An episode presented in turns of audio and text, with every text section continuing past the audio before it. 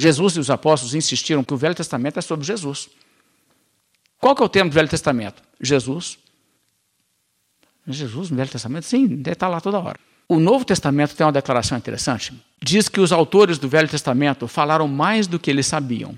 1 Pedro, capítulo 1, verso 10 diz assim: Foi a respeito desta salvação que os profetas indagaram e inquiriram, os quais profetizaram acerca da graça a vós outros destinada, investigando atentamente qual a ocasião ou quais as circunstâncias oportunas indicadas pelo Espírito de Cristo que neles estava ao dar de antemão testemunho sobre os sofrimentos referentes a Cristo e sobre as glórias que os seguiriam.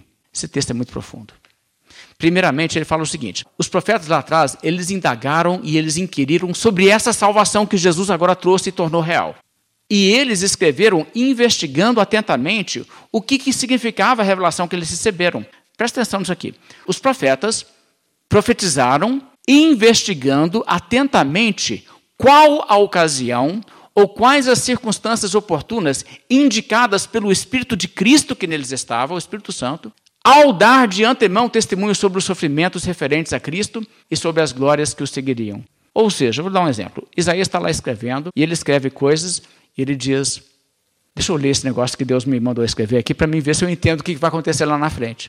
Está vendo? Ele não entendia.